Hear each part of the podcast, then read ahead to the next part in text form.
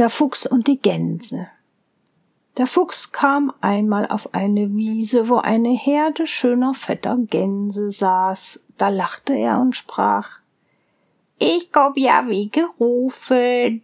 Ihr sitzt hübsch beisammen, so kann ich eine nach der anderen auffressen.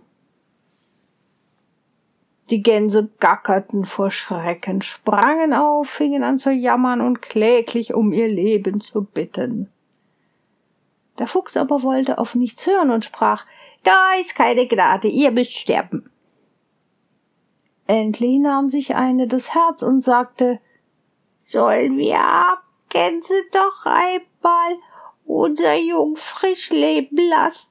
So erzeige uns die einzige Gnade und erlaub uns doch ein Gebet, damit wir nicht in unseren Sünden sterben.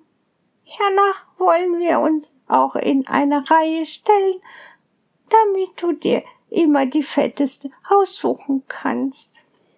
Ja, sagte der Fuchs, das ist billig und ist eine fromme Bitte.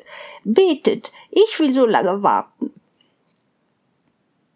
Also fing die erste ein recht langes Gebet an, immer Gak, Gak, und weil sie gar nicht aufhören wollte, wartete die zweite nicht, bis die Reihe an sie kam, sondern fing auch an.